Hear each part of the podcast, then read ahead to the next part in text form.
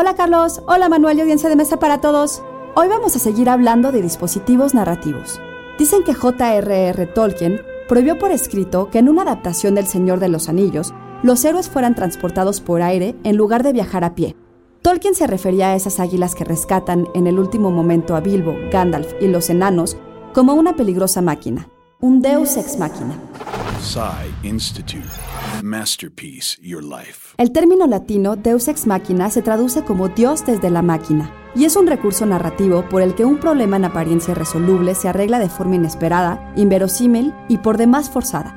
Ya en la poética, Aristóteles describe la técnica como un artilugio destinado a resolver la trama cuando todo desenlace debía ser causado por los personajes.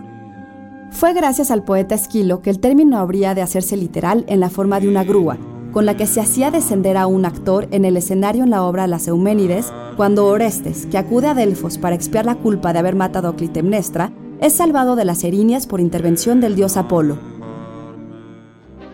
Si bien su uso revela a menudo falta de pericia o creatividad de parte del autor, a veces se utiliza de forma deliberada como la comedia Las Desmoforiantes, en la que Aristófanes parodia su uso haciendo a Eurípides un personaje de la obra, o en la escena de la película La vida de Brian, en la que el protagonista es salvado de una muerte segura por un platillo volador.